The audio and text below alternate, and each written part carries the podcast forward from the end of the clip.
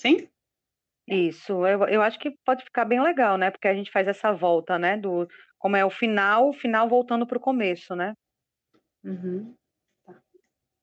O que eu queria falar aqui é só. A gente está encerrando a série, foi nesse dia que João Pedro foi assassinado, que a sua memória fique, permaneça viva.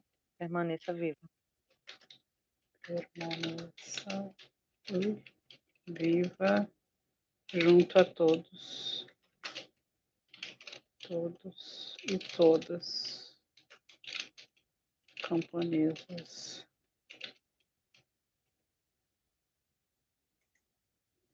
Ai, que emocionante, gente. Fica lindo demais.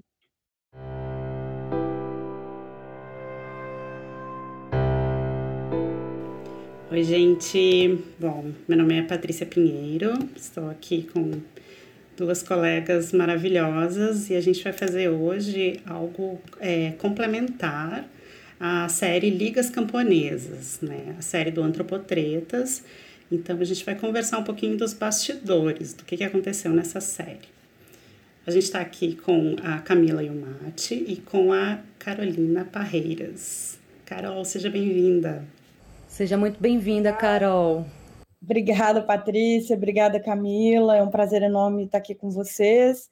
Até porque, além de ser uma companheira da produção de podcasts, eu também sou uma ouvinte do Antropotretas. Então, obrigada é, muito, muito mesmo pelo convite. Bom, então eu sou Carol Parreiras, antropóloga, atualmente na Unicamp, e sou coprodutora do Campo, um podcast de antropologia que eu produzo junto com a com a Paula Lacerda da UERJ, e hoje aqui vou falar um pouco do campo, mas mais especificamente dos sentidos do campo, que é uma série narrativa que nós fizemos em 2021. Eu acho que é importante também a gente dizer que a Carol, assim como várias outras colegas, faz parte da Rádio Queri Queri de podcasts em antropologia.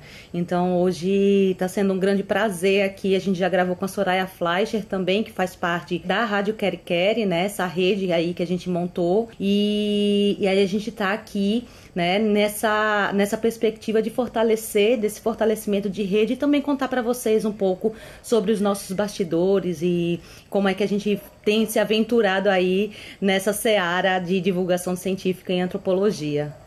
Pois é, né, Carol e Camila, a gente começou lá em 2020, sem muito saber até onde ia chegar, né, com os podcasts, e é uma das coisas que eu acho que são mais interessantes do que a gente tem feito atualmente, são os podcasts. Tem uma série de podcasts em antropologia já, né, se consolidando, e é muito legal ver essa rede crescer. E aí a gente tem várias questões, né, que vêm junto com a produção de, de podcasts. Então, a ideia da conversa de hoje é falar sobre essas questões.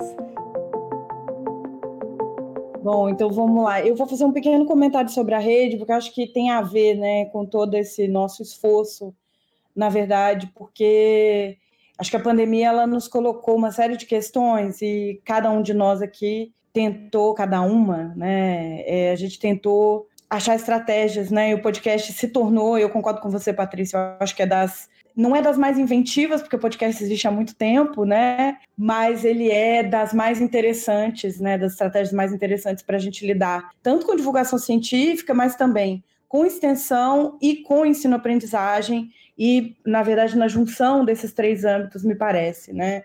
Então é bom saber que a gente tem fôlego e que a gente conseguiu, inclusive, montar uma rádio, né? Que na verdade é essa grande rede, é, e que são podcasts muito diferentes entre si, isso também me chama sempre muita atenção, é o quanto nós somos diferentes, né? E que bom, porque eu acho que isso mostra o quanto a gente ainda pode crescer, e o quanto a gente pode fazer coisas juntos e tudo mais. Mas pensando na produção, eu era uma ouvinte de podcast, mas também não das mais das mais assíduas, mas tinha alguns que eu ouvia e que era já ouvi há algum tempo, o Mundarel é um deles, por exemplo, acho que ele é uma referência na antropologia para todo mundo que vem depois, até porque é um, algo que já acontecia antes da pandemia, né? Mas aí em 2020, eu, durante a organização da 32ª Reunião Brasileira de Antropologia, eu e Paula Lacerda ficamos bastante próximos, nós éramos dessa comissão organizadora, né? Aí um dia a Paula me mandou um episódio né, do podcast que ela tinha gravado só para os alunos dela. Eu falei: olha, você tem algo muito legal aqui, né? Era sem edição, sem nada. E aí a gente conversando, um dia resolvemos que a gente ia tentar fazer alguma coisa com isso. Foi assim que eu entrei, a gente deu um nome, né? Não tinha nome, não tinha nada. Aí virou o Campo Podcast. E eu nunca tinha editado, já tinha editado vídeo, já tinha editado foto, né? Mas assim, sempre é, autoaprendizado, né? Porque eu acho que essa é uma lacuna enorme em termos de formação mais ampla que a gente tem, a gente tem várias, acho que essa é uma delas, de pensar essas possibilidades tecnológicas, né? A gente não tem formação nisso, a maioria de nós, pelo menos, não. E aí eu comecei a produzir o podcast, né? Aprendi a editar é, a duras penas, porque não é, uma, não é a coisa mais simples do mundo, né? Saber onde corta, como corta, ter a sutileza daquele som e aprender a entender que esse som tem uma sutileza que a voz tem sutilezas, que tem um sotaque ali que você precisa lidar, né?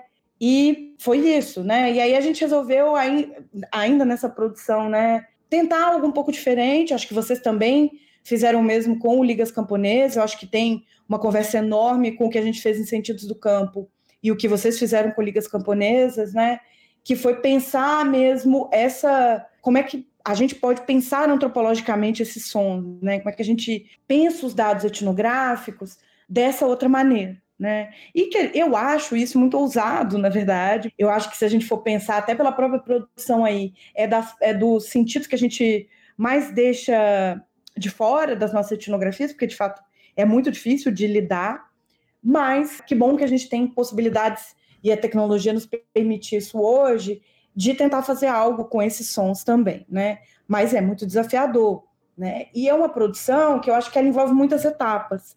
E mesmo quando a gente está em equipe, né? Isso é um processo dá trabalho montar um episódio de podcast, né? Parece pela simplicidade do meio. E eu estava recentemente na banca de uma colega da Rádio Queri Queri também, que estava qualificando, está trabalhando com mulheres podcasters, né? Tema da maior importância, que eu acho que vem suprir uma lacuna aí. E isso eu comentava, olha, é um dos modos de transmissão mais simples que a gente tem. E como é que isso sobreviveu? Mas, por outro lado, dá muito trabalho. O produto final que chega lá no, no Anchor, no Spotify, no Apple Podcast, qualquer um dessas plataformas, aquele produto final, ele dá muito trabalho para chegar lá, né? E é um trabalho que a gente, acho que partilhamos, né? A gente foi aprendendo a fazer, né? Claro que tem colegas que têm equipes um pouco mais montadas e que bom, né? Porque teve algum tipo de financiamento, mas no geral eu, eu acho que é um grande aprendizado e muito eu acho, eu acho maravilhoso, né? Mas eu acho que a gente precisa levantar essas questões. A própria Soraya Flash, com a Daniela Mânica, né, num texto delas, que também é um dos primeiros que a gente tem na antropologia, elas falam disso, né, o quanto falta investimento, tanto na formação, quanto também na gente ter uma possibilidade de colocar isso num projeto e ser financiado, né, porque isso é um trabalho que nós estamos produzindo aqui de forma gratuita, é um trabalho não remunerado, como tantos outros que a gente faz, mas eu acho que a gente tem, eu acho que, por outro lado, dificilmente uma dessas plataformas abarcaria um podcast de qualquer um de nós, porque não é interessante, né, não é o tipo de coisa que o Spotify, por exemplo, colocaria o selo dele, mas é isso, acho que a gente tem questões aí para pensar, né? Essa produção dá trabalho. E eu acho que a gente faz pelo prazer que isso dá, e sem dúvida me dá muito, e eu acho que vocês podem falar disso. Sempre vejo as fotos que vocês publicam das gravações e tá todo mundo super feliz, né? E eu estou sempre muito feliz também fazendo isso. Mas acho que a gente precisa pensar nessas questões também, né?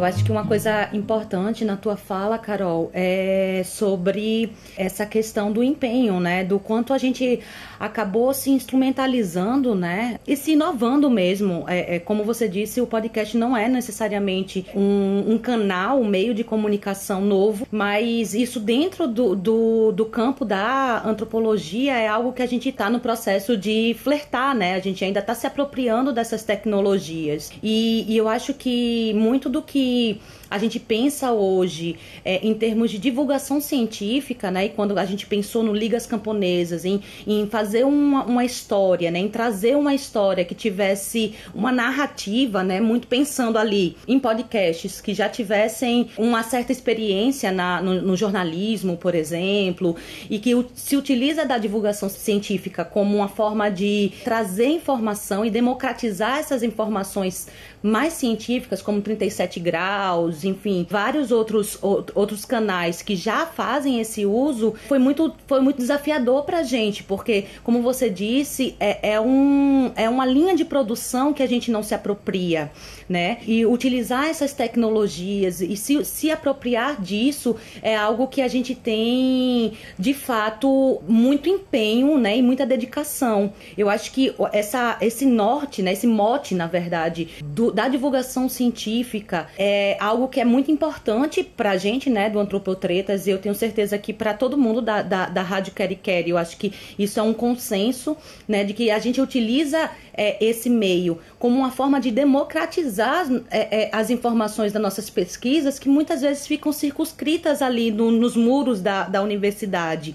Então, falar de antropologia, né, para além dos muros da, da universidade, eu lembro que nosso, nosso primeiro, nossa primeira vinheta a gente falava sobre isso, né? Falar de antropologia para além dos muros da, da universidade. Foi uma forma da gente também borrar um pouco desses limites, sabe? E eu acho que, claro, a gente pensando numa, numa questão é, é, mais prática, né? Plataformas de streams ainda não são necessariamente um meio completamente democrático. A gente sabe que tem um recorte etário, tem um recorte de classe, né? Mas a gente, de alguma maneira, a gente está falando sobre antropologia e a gente está trazendo, quando a gente pensa nas ligas camponesas, a gente está trazendo muito o mote da, da memória, da, da, dessa reconstrução e pensando metodologicamente sobre isso. Então, é feito todo um, um, um trabalho anterior, né, de levantamento bibliográfico, do que a gente vai narrar, de como a gente vai construir os roteiros, para a gente chegar nessa, nesse produto final,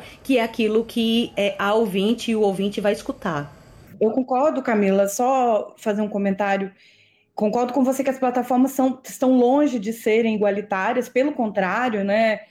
Acho que a gente está aí num dos âmbitos de desigualdade digital, é meu tema atual de pesquisa, inclusive, não estou pesquisando especificamente em relação a esse tipo de plataforma, mas a gente sabe aí que tem pelo menos 30%, a gente poderia arredondar aí, quase 30% da população brasileira que não tem nenhum tipo de conexão, né? Então, assim, é muita gente. A gente está na casa dos milhões de pessoas. E concordo com você também que ainda assim é muito importante a nossa presença porque é para além dos muros da universidade, é belíssimo, é isso mesmo, mas é furar uma certa bolha também, né, que se cria. E eu fico pensando, por exemplo, a, a, a própria bolha o, o, que filtra nessas plataformas, porque eu acho que muitos dos podcasts que fazem parte da rede conseguiram furar, né? Vou dar um exemplo, né? Não acho que ranking é uma coisa super importante, né? Mas eu acho que se a gente está lá e vários estavam, Mundaréu já esteve, Larva já esteve, o Antropotreta já esteve, Campo já esteve. Isso é muita coisa. A gente chegar num ranking Brasil, gente que está produzindo dentro da universidade, numa universidade que vem sendo atacada por todos os lados nos últimos anos e agora com mais força ainda, é muita coisa, né? Significa sim que tem público, significa que tem gente que está ouvindo e que está servindo. Eu acho que para essa junção de coisas, mas especialmente para a divulgação científica, né? E eu acho que é um meio eficaz de divulgar o que a gente produz. Porque eu acho que fica muito numa grande conjectura. O que, que, ele, que, que se faz né, na antropologia, na sociologia, nas ciências sociais como um todo, né? E eu acho que o Ligas fez isso, né? Acho que o Campo a gente tentou, vou dar um, você citou aí o exemplo, é, para a gente o desafio foi muito parecido ao montar os sentidos do campo, porque o campo ele tem um roteiro muito específico, são autoras né, e autores, mas nos sentidos do campo, Teve também tudo isso de. Era a primeira temporada é sobre a pesquisa da Paula, a gente estreia no segundo semestre a próxima temporada que é sobre a minha pesquisa. Então, assim, é revisitar dados também que ficaram, que a gente talvez nunca tenha parado para pensar sobre eles, o que é fabuloso por um lado. E criar isso, e aí você cita a inspiração do jornalismo, né, essa ideia do storytelling, mas a gente também está usando a ideia de, de storytelling na antropologia faz muito tempo, mas muito, né? Tem autores aí há muito tempo falando sobre isso.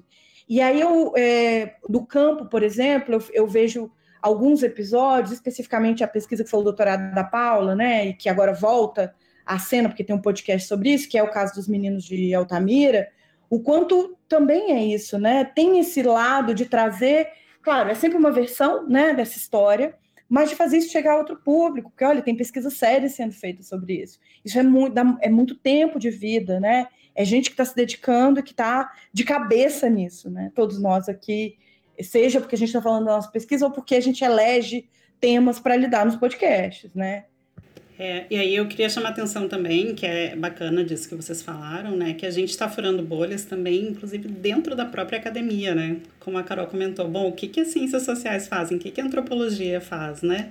É, então, a gente também, quando fala em divulgação científica, tem essa proposta de trazer o que a antropologia está tá fazendo de, de pesquisas, né? E, no caso, pensar uma série narrativa, como a gente está falando aqui, né? É, tanto do, dos sentidos do campo quanto da série das ligas, é pensar justamente um processo de pesquisa muito né, minucioso, né, que levou meses, levou, enfim, ainda mais quando é fruto de uma pesquisa como uma tese de doutorado, no caso de vocês, né?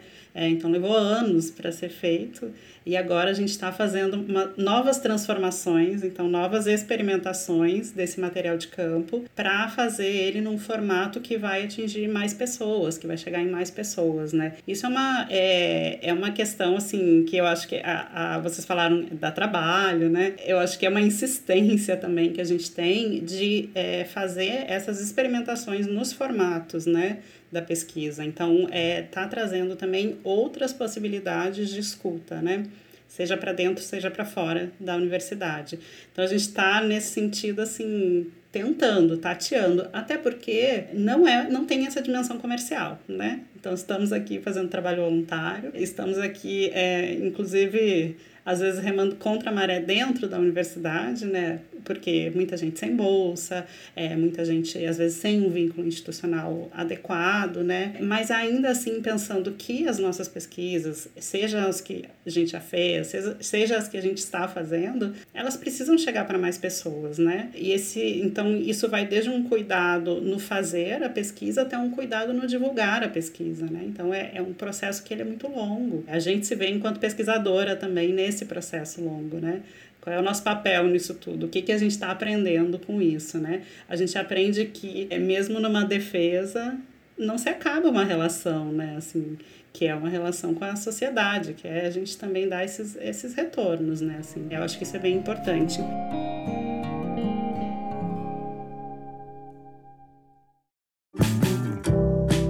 Eu sou viciada em podcast. Eu queria dizer isso, eu não era assim, mas eu sou viciada.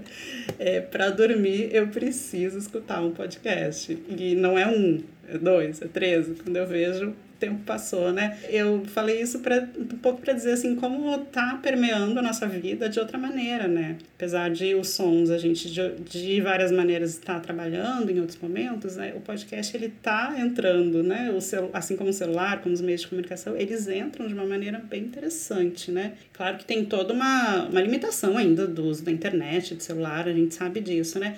Mas aí tem várias formas de se relacionar também com as pessoas que a gente está trabalhando, seja na pesquisa ou seja, com quem a gente entrevistou. No nosso caso, na série das ligas, a gente foi até o memorial, né? Então tem é, várias maneiras da gente, do podcast conectar, né? Não necessariamente com quem escuta, mas também com quem está ajudando a produzir esse podcast, né?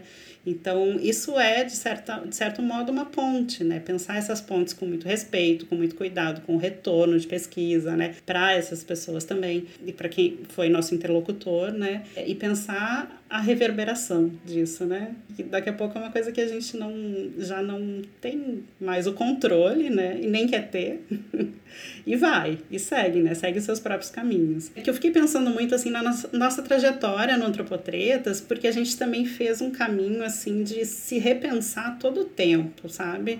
É, então, isso de pensar primeiro os convidados, né, trazer estudantes, trazer professores, e aí depois pensar algumas experimentações. Isso foi uma coisa que nos mexeu muito, né? Então, como é que a gente fazia essa elaboração que, que a Carol trouxe, né, que dá trabalho? que não é só a edição, né? É pensar o processo todo, dá muito trabalho, porque é cada coisinha que tem o seu possível lugar, que podem ser várias, tem vários resultados, né, dentro do, é, daquilo que a gente tenta construir, nem sempre a gente consegue, né? E daqui a pouco virou outra coisa. De novo, é uma coisa que foge do nosso controle, apesar de a gente tentar de várias maneiras, né? Fazendo o roteiro, editando, vai aqui, vai ali.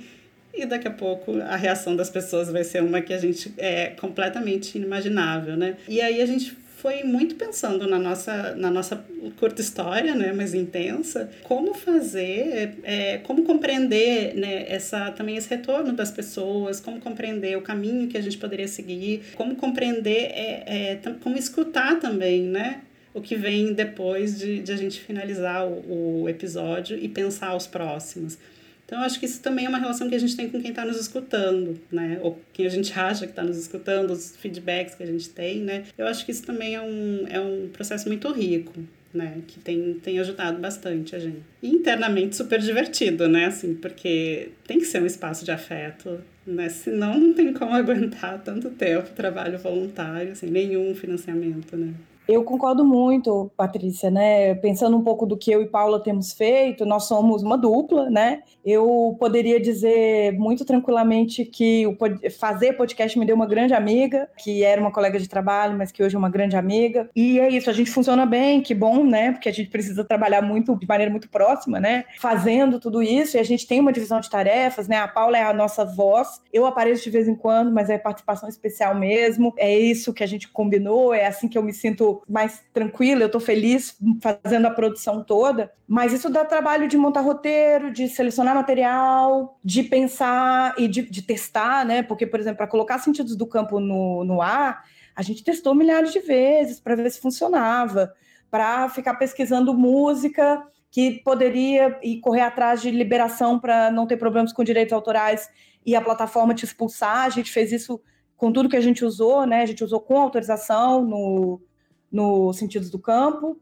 No caso do campo, a gente tem uma coisa que é muito bacana, que é um grupo de estudos. Então é isso, é uma dupla, mas é uma dupla que vem acompanhada de uma discussão prévia que é feita num grupo de estudos que surgiu numa disciplina da Paula e que se manteve. Depois a gente agregou mais algumas pessoas que estavam interessadas, né? Então elas provavelmente vão ouvir esse episódio. Então fica aqui também o agradecimento público, porque sem o grupo de estudos certamente as reflexões que a gente traz elas seriam bem menos densas do que é o que vai final lá para todo mundo ouvir. Mas é isso, é corte, corta daqui, corta dali, não ficou bom, volta.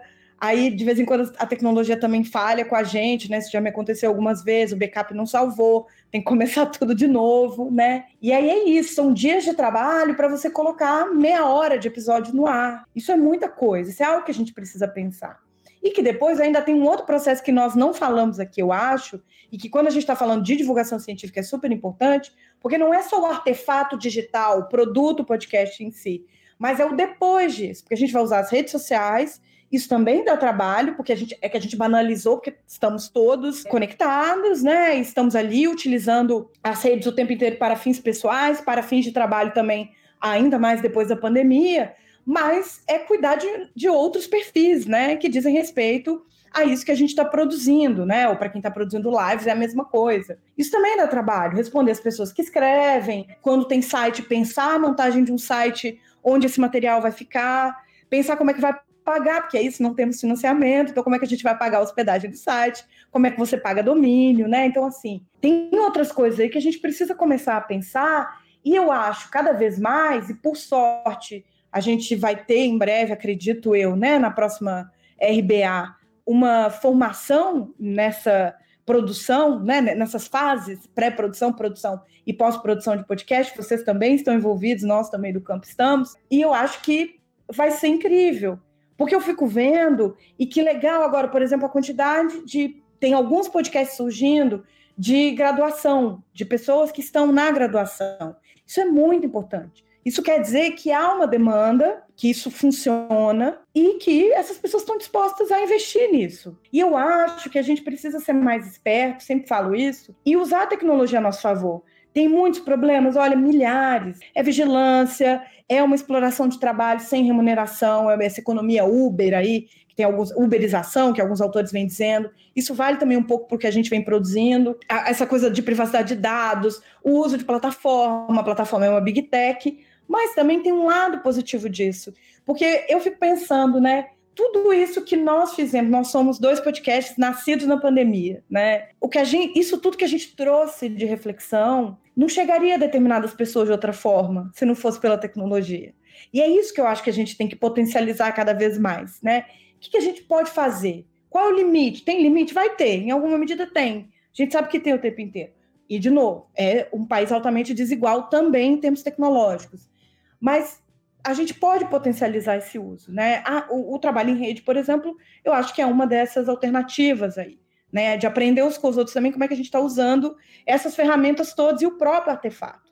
Eu fico fascinado, não sei se vocês tiveram tempo de ler, eu não li o livro todo ainda, mas o livro que acabou de sair, né, organizado pela Soraya, pelo pessoal do Mundarel, é fenomenal de ver como é diferente, como nós somos diferentes entre nós também. E assim, talvez o trabalho seja o mesmo, né, no final, a quantidade de trabalho e tudo mais. Mas isso vira uma rotina, né? Isso é algo, por exemplo, que eu coloco na minha agenda como um compromisso de trabalho, que eu nunca imaginei. Mas o dia de que a gente em breve lança um novo episódio, já está lá, que no mês de maio tem um episódio para ser editado, né? Tem um episódio para ser gravado, tem um episódio para ser editado.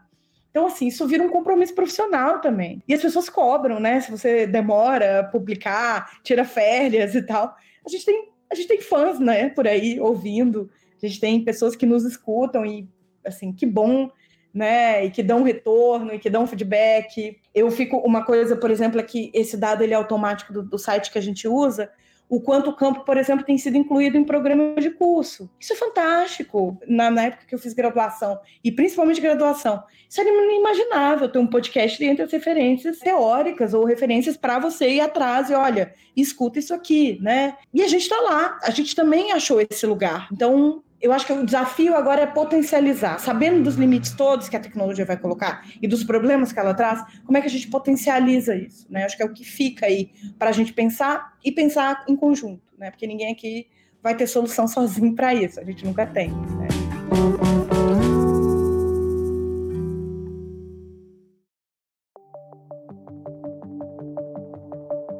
Carol, uma, uma coisa que você traz, eu que eu acho que é muito importante de pontuar são esses atravessamentos, né? Eu também fiquei muito impressionada a quantidade de programas que estão incluindo episódios de podcasts diversos, né?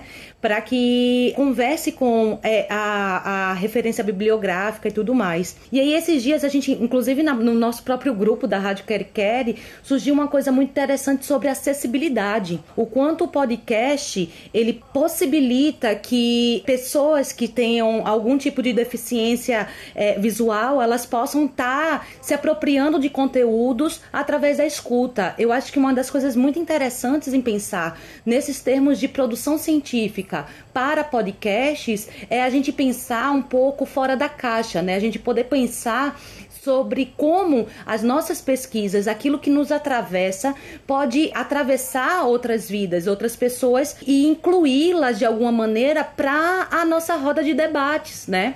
E aí fazer com que esse esse processo, né, todo esse processo de produção, e aí eu não vou romantizar é, de que seja um processo de produção voluntária e que de fato a gente não ter financiamento para isso é sim um dos grandes desafios para a gente, porque eu adoraria, a gente adoraria ter equipamentos melhores, a gente adoraria ter é, possibilidades de potencializar esses espaços, né, e não estar tá preocupada tanto com tantas tantas questões que a nossa vida acaba, né, né, nos trazendo no nosso dia a dia, para que a gente pudesse produzir mais e melhor e, e, e assim incluir pessoas que é, muitas vezes acabam não tendo acesso a determinados, a determinados recursos e não estão incluídas nesse, nessa roda de debate. Eu, eu lembro que numa das conversas que a gente teve, a Soraya falou sobre quanto afetou ela o fato de é, suas alunas es, é, é escutarem durante o trajeto da, de casa para a universidade podcasts, né? O quanto, por exemplo, eu que não era uma, uma ouvinte assídua de podcast e comecei a escutar durante a pandemia, enquanto eu fazia almoço, enquanto eu fazia os afazeres de casa, assim, enquanto eu tinha que fazer as coisas, eu estava ali escutando porque aquilo me mantinha ligada de alguma maneira àquilo que eu gostava de fazer na minha vida. Afinal, foi essa minha escolha de vida, que foi pesquisa, antropologia e tudo mais. Então, eu acho que pensar nesses acessos, claro, da, de pessoas com deficiências, mas também pensando num, num, campo amplo, de pessoas que muitas vezes estão com um tempo reduzido, porque estão cuidando de, um, de eh, são cuidadoras, ou que estão, estão num, num trajeto, estão sem tempo, acabam tendo a possibilidade de é, estar ligadas né, em processos e em temas né, que a gente se propõe a pensar e pesquisar. Por isso que eu, eu acredito que o podcast ele acaba democratizando né, a pesquisa científica. Então seria basicamente isso, assim. Por isso que eu achei que teu comentário é muito pertinente nesse campo. E eu fico pensando uma outra coisa, Camila, e aí, se eu não me engano, é o texto da Soraya também que ela fala o quanto a gente começa a ter uma cobrança das próprias agências de fomento, que não querem financiar coisas desse tipo, mas também dos programas, porque isso entra como um tipo de produção. Então, assim, a gente está falando de algo que está em vários níveis. Isso tudo que a gente está produzindo aqui é um material de pesquisa tremendo, né, para a vida. E que e, e, tem essa vantagem. A tecnologia também é, é difícil você acabar com a memória que a tecnologia guarda, né? Você apagar isso. Então a gente vai ficar, né? Isso está lá no Spotify, a menos que a gente decida deletar de vez acabou o podcast. Eu acho que não é o caso de ninguém, até porque já tem podcasts que pararam de ser produzidos e a gente sabe que eles estão lá ainda para serem ouvidos. Mas é isso. Como é que a gente produz com qualidade sem o financiamento, sem a formação? Sem ter um curso amplo sobre tecnologia, por exemplo, que acho que é algo que a gente pode aí potencializar, é um esforço que a gente pode ter para frente. E eu acho que ele permite dar vazão. A Patrícia falou uma coisa que para a gente foi o disparador dos sentidos do campo, né, que é a experimentação, e que aí seria incrível também se vocês pudessem comentar o que, que vocês estão entendendo como experimentação nesse caso, porque acho que aí conversa muito os sentidos do campo com o Ligas Camponesas também, porque era isso, né? Bom, se a gente experimenta na, o que a gente, eu e Paula, pensamos e conversamos muito, né? É o nosso artigo, inclusive, que está nesse livro, o Noir. Tá, se a gente experimenta também quando a gente está fazendo as nossas etnografias, inclusive da maneira como se espera que ela esteja sendo feita, né? Vamos lá, escrevemos o texto e tudo mais. Como é que a gente pode fazer isso utilizando a tecnologia por um lado, mas também esse outro sentido? E eu acho que eu, eu diria mesmo que é um dos mais relegados, né? É o, a audição, né? Você não tem essa preocupação. Cheiro até aparece mais, por exemplo, mas essa descrição muito sonora das coisas eu sempre senti falta. E aí a gente resolveu repensar o que a gente estava entendendo, até como esses sons mesmo da pesquisa, que a gente está chamando de sons da pesquisa, né? É, são as vozes das pessoas, mas não é só a voz das pessoas. Essas pessoas estão em contextos, né? Então, a experimentação veio para a gente um pouco por aí. De coisas, por exemplo, que no caso, como era a pesquisa da Paula, né? De o que, que aquilo acendia para ela quando ela revisitava aquele material. Coisas que muitas vezes ela nem tinha pensado. E a gente foi pensar em dupla, o que também é desafiador, né? Porque não é a minha pesquisa. Eu não conheço Altamira, os sentidos do campo inteiro sobre Altamira. São vários episódios. Eu não conheço Altamira, mas sinto que conheço, já me sinto íntima da cidade e das pessoas, porque ouvindo a maneira como a Paula construiu essa narrativa e os sons que a gente escolheu juntas, no fim é isso. Acho que eu posso dizer que eu conheço um pouco Altamira, né? Faltei lá presencialmente, mas eu acho que seria uma coisa legal para a gente pensar também. Né? Acho que esse é um dos outros potenciais. Como é que a gente experimenta? Ah, eu acho que essa é uma das coisas que me instiga muito, sabe, Carol, a estar na, a, na antropologia, pensar as pesquisas, as pesquisas em si, né, com a experimentação. Então, há muito tempo eu, trabalho com audiovisual e eu acho que tem, tem uma dimensão, assim, de é, que, o que, que as pessoas nos dizem, o que, que a gente sente, o que, que nos toca estar com as pessoas, com os, as nossas interlocutoras e os nossos interlocutores, né? E aí a gente, a gente se transforma com isso, né? A gente vai é, se sensibilizando com as situações, com os lugares, com o que nos... É, com, com esses encontros, com essas relações, né? Que a gente vai estabelecendo e, e como que a gente consegue, de alguma maneira, colocar isso no papel numa tese, numa dissertação, colocar isso num episódio de podcast, né? E aí eu acho, eu sempre acho que o papel assim é muito legal e a gente consegue, né, dependendo da escrita, transmitir uma certa, né, é, sentimentos também, né?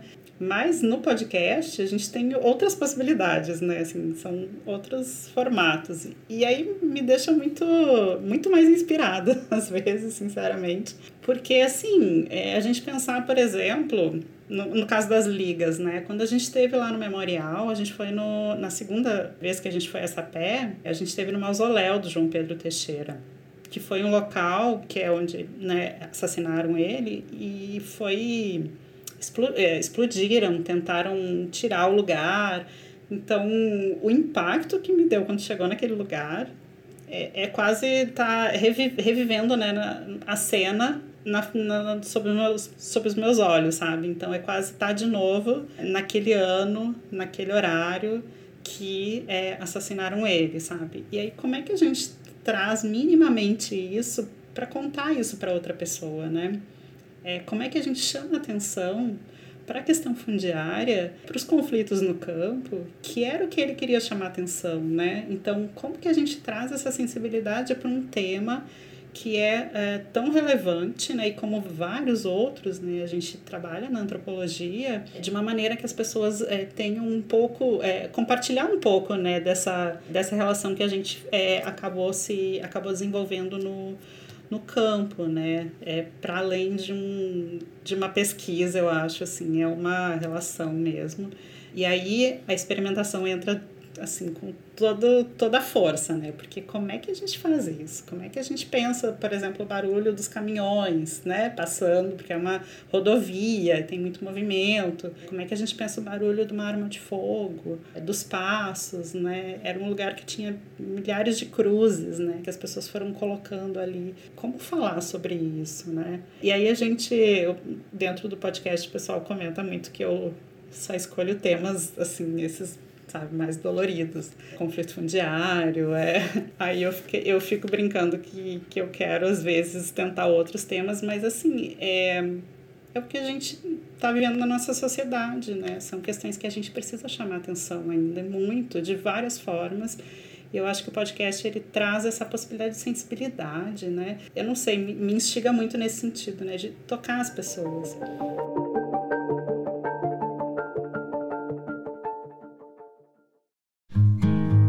Eu acho que uma coisa que eu me fascina, uma coisa que me fascina nesse processo todo é fazer esses convites para as nossas ouvintes. Né? Sobre as ambiências que a gente pode trazer a partir daquilo que a gente está visualizando. É a gente, a gente transformar um pouco aquilo numa narrativa e, e fazer esses deslocamentos mesmo. É, você falou de Altamira e aí, quando eu, eu, eu, escutei os sentidos do campo, eu conheci Altamira. Eu fui algumas vezes para Altamira. Então, eu fui, eu fui transportada novamente para aquele, aqueles lugares. E aí, uma das coisas que me chamou a atenção, você falou aqui que você não, não conhece é, fisicamente Altamira, né? E assim como, como você, eu não, também não consegui ir para Sapé. Eu queria ter muito ido, mas eu tive um problema familiar, né? Que eu precisei é, estar aqui em Recife. E uma das coisas que me chamou mais, assim, que eu, que eu, que eu mais gostei, assim, foi o momento em que Patrícia se per perde a entrada de Sapé.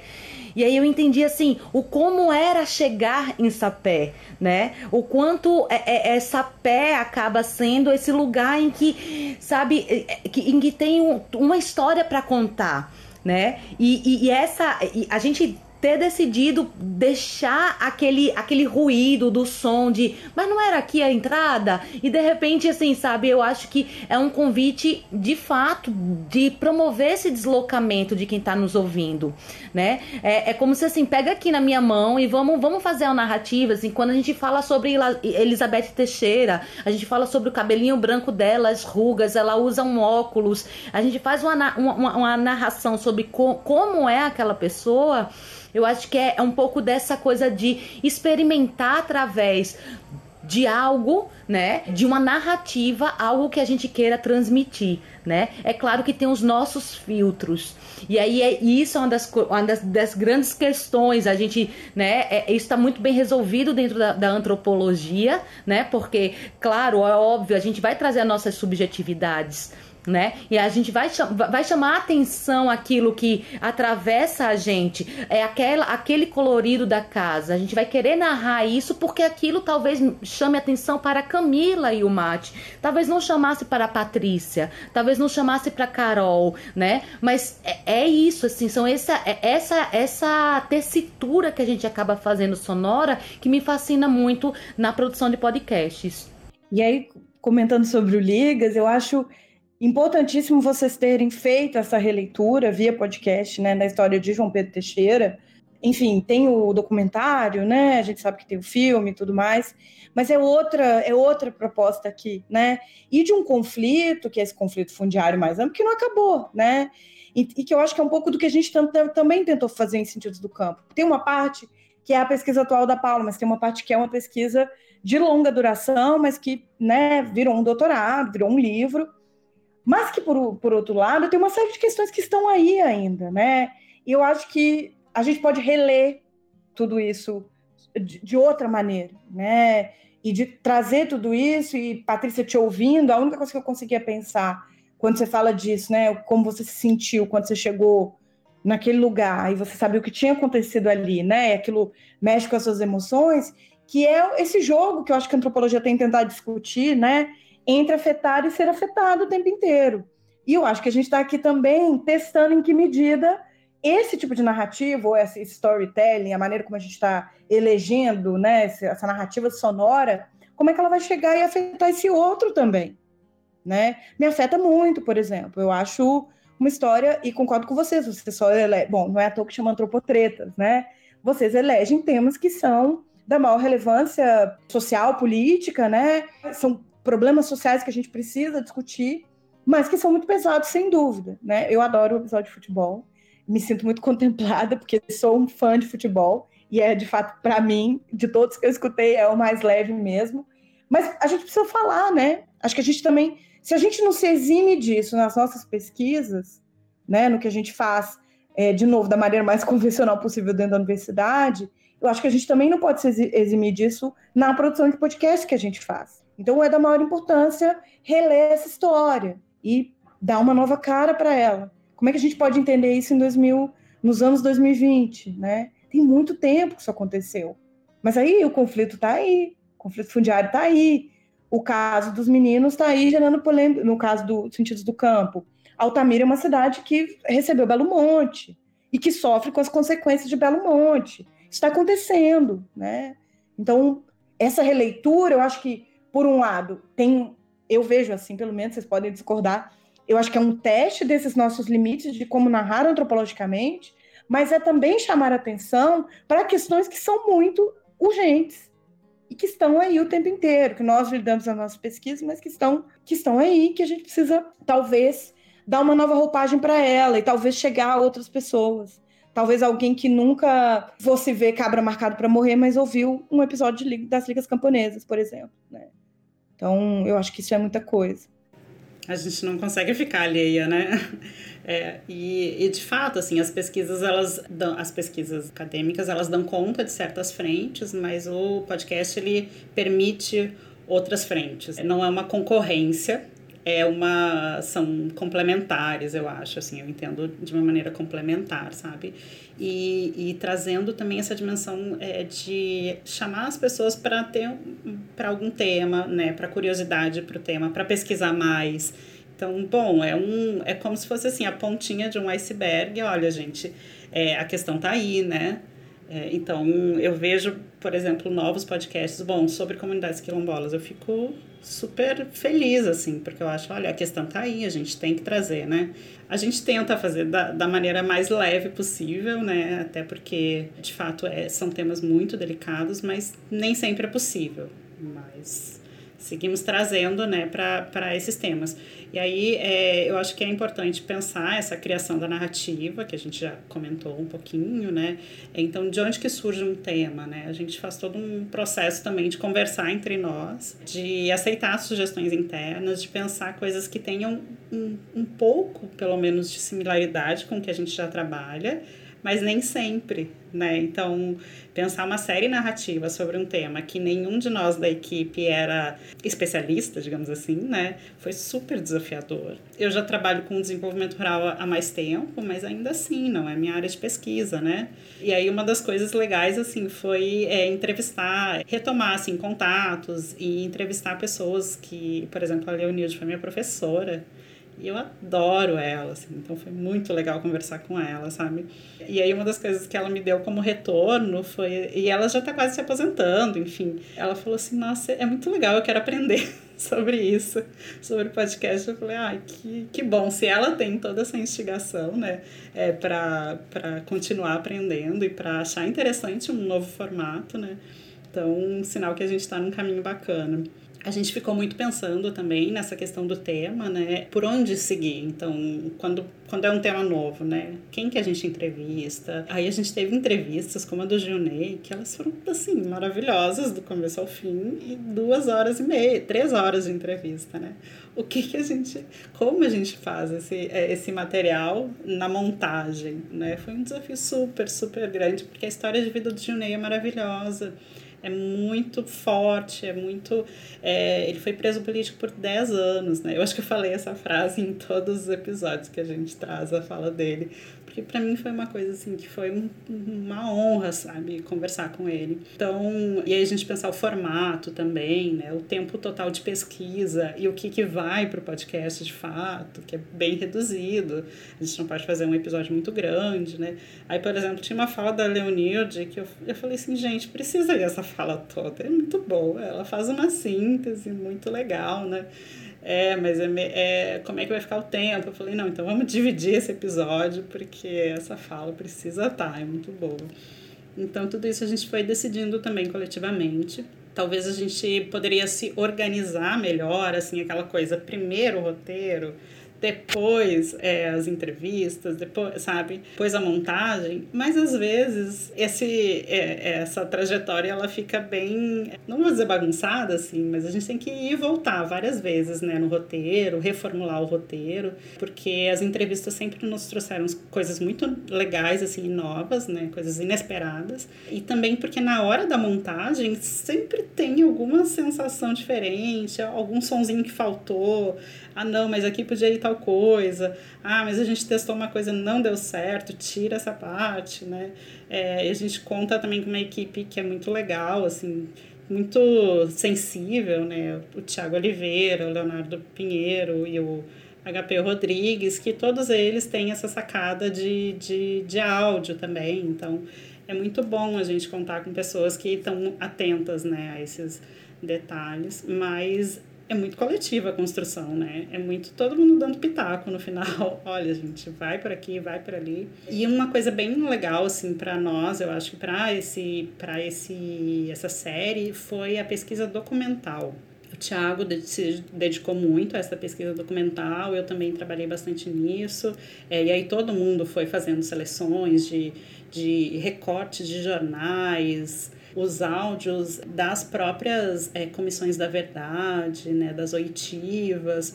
Esse material documental foi muito rico, né? E também o material que a gente buscou dos filmes, tentar trabalhar com cordel também foi uma coisa que, que eu achei que ficou legal. Então, acho que a experimentação também veio, Carol, nesse processo de, de construção. Tava tão interligado, né? E eu, quando, por exemplo, o cordel veio, assim, a ideia do cordel, que foi o Thiago que compôs, Vamos fazer aí uma menção, que eu achei que ficou muito bonito. E um amigo do Tiago, Fernando, fez a narração do cordel. Quando eu escutei aquele cordel, eu falei, meu Deus, que legal. Então a experimentação vem também nessas surpresas, pequenas surpresas que a gente foi tendo, né, nesse processo criativo também, que foi muito cheio de idas e vindas, não foi muito linear, não. Mas tá aí, fechamos essa série e prontas para a próxima. Depois de uma, umas férias, assim, de algumas semanas, a gente já está pensando na próxima.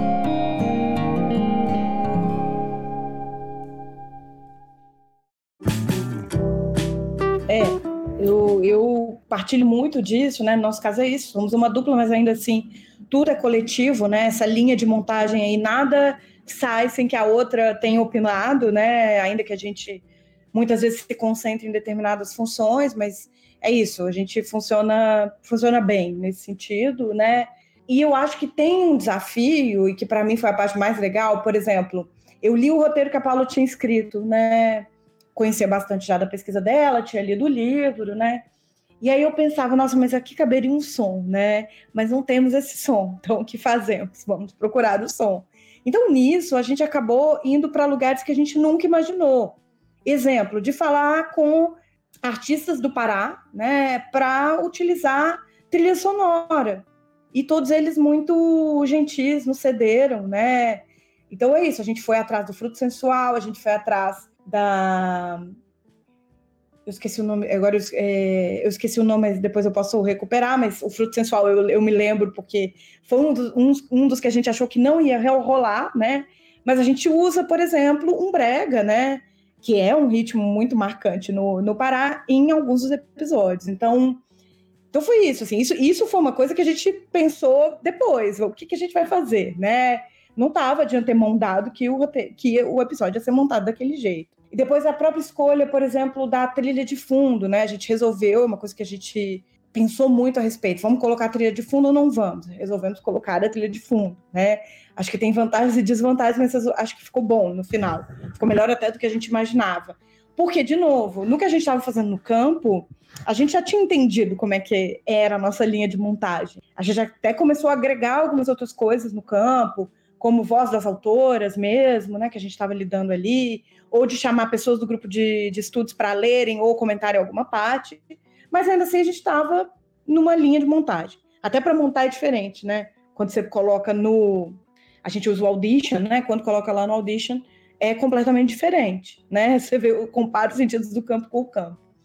Mas eu acho que é um trabalho coletivo o tempo inteiro, né? Convidar um monte de gente para falar, para mudar a voz um pouco, gente para ler coisas, né? Então, assim, vai levando a gente para outros lugares. E que talvez a gente vai redescobrindo muita coisa também nesse processo, né? E eu também concordo com vocês, a gente está de férias aí, mas eu não vejo a hora de voltar. Acho que já está na hora de voltar. Mas a gente volta em breve. A gente, as nossas férias terminam em breve. Ai, que ótimo, Carol. Bom saber disso. É, a gente já está quase se caminhando para o fim, né? E assim, eu só queria fazer um, um arremate final com relação ao que a gente aprendeu, né? Com é, essa nossa primeira essa que foi nossa primeira série, né, é, do Antropotretas. Né? Até então, nosso formato era muito de entrevistas e muito temáticos, temas que acabavam em si mesmos, né? E aí a gente resolveu que falar sobre ligas camponesas não era possível em um episódio só pela carga histórica que traz, por tudo que é, é, necessário ser falado, né? Por todas as questões fundiárias que a gente, né, que estão na ordem do dia o tempo todo, né?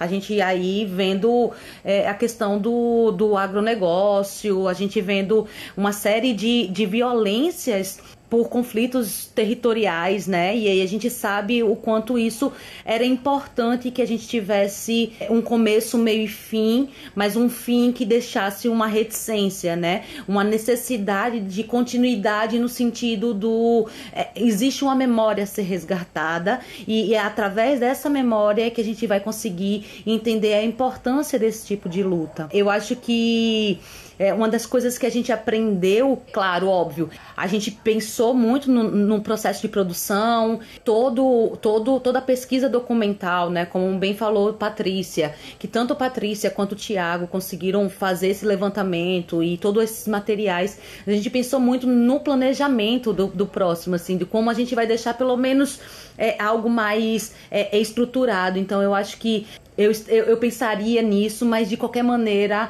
é, é não deixar. É, é, uma estrutura que não inviabilize essa flexibilidade criativa, né? Que é tão necessária e que a gente, de fato, assim, dentro do Antropotretas, a gente é, muda com muita facilidade, porque eu acho que todo mundo tem um pouco disso, assim, né? Dessa coisa de vamos pensar, vamos, vamos criar, né? A questão da, de, de, de criação mesmo, de entender o podcast podcast como um processo criativo e de fruição dessa nossa criatividade também. Então é isso, assim, eu acho que um dos nossos grandes aprendizados foi um pouco isso, não só, obviamente, o nosso trabalho é, é, coletivo, mas também essa questão da gente pensar é, de como contar essa história, é, deixando fruir aí nossas, nossas criatividades. Sim, às vezes meio caóticas, inclusive. aí o Thiago vai puxando nossa orelha. é sempre ele. Não, gente. Não, né? Com não, certeza.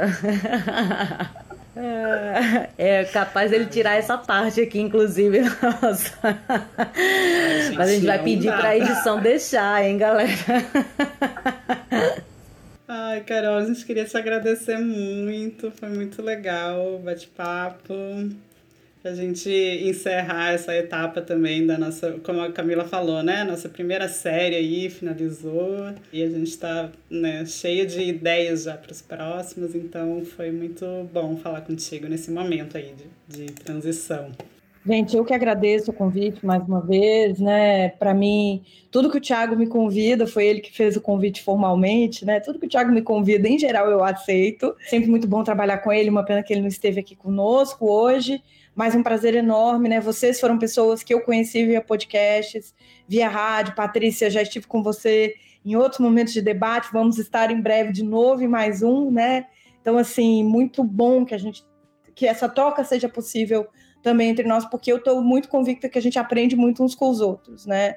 O tempo inteiro. E ter essa rádio, ter esse lugar ali para a gente compartilhar tudo isso é muito importante. Eu agradeço muito e fico, é, fico à disposição, né, para para outras empreitadas juntos, né? Também finalizamos ano passado a nossa primeira série nesse sentido também, né? Então a gente a gente tem muita coisa para partilhar, me parece. Camila também, muito obrigada, sempre ótimo estar com você também. Você também é alguém que eu conheci na pandemia e, e via podcast, né? Então, prazer enorme dividir esse espaço com vocês, gente. E agradeço em nome da Paula também, né, em nome do campo, por vocês terem pensado no campo, em alguém que está ligado ao, ao campo para estar tá aqui.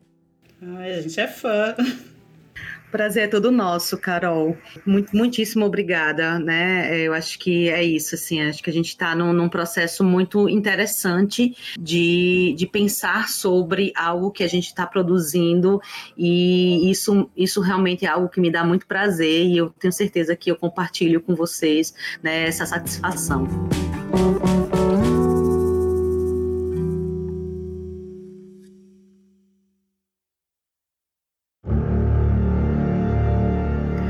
Roteiro, edição e produção deste episódio são de Patrícia Pinheiro, Tiago Oliveira e Camille Mate. A edição e mixagem é da produtora Barquinho. Para saber quem participou e as fontes usadas neste episódio, confira o texto na descrição. Lá também estão os links para o nosso site e os perfis nas redes sociais. A série Ligas Camponesas é uma produção do Antropotretas, que faz parte da rede Quere de podcasts em antropologia. Até a próxima!